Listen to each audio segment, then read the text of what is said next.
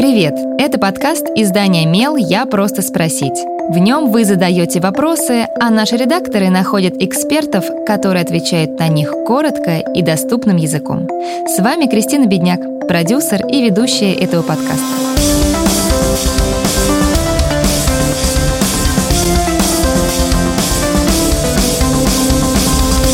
Часто у подростков появляются желания и вкусы, непонятные взрослым.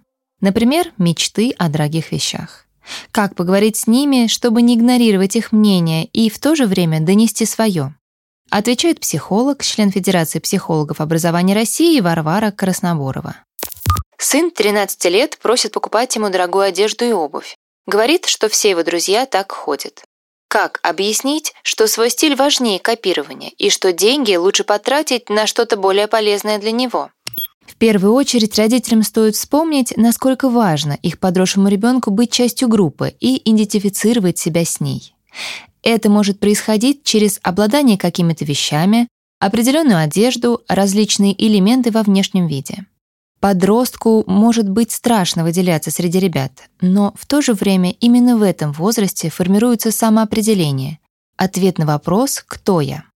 Начать разговор про излишнее желание быть как все помогут «я-высказывания». Когда родитель говорит от первого лица о своих мыслях и переживаниях, показывая пример самовыражения своему ребенку. Например, «Я переживаю, что ты слишком стремишься быть похожим на ребят через брендовые вещи. Мне бы хотелось, чтобы ты не забывал про свою индивидуальность, нашел свой собственный стиль. Я предлагаю обсудить, куда и на что мы потратим деньги.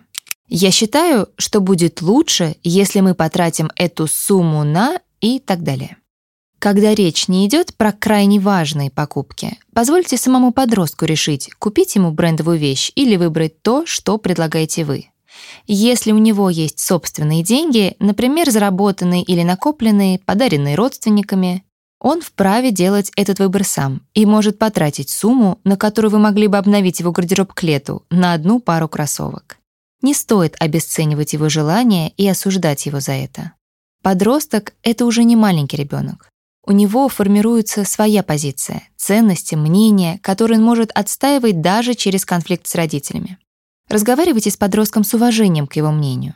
Тогда у вас будет немного больше шансов услышать друг друга и договориться о многом, в том числе и о компромиссах, связанных с шопингом.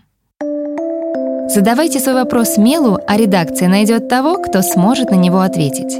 Пишите в наши соцсети или на почту feedback mail.fm. Мы не раскрываем имена, так что вопросы могут быть любыми. А еще ставьте нам оценки и оставляйте отзывы – так больше людей узнают про наш подкаст.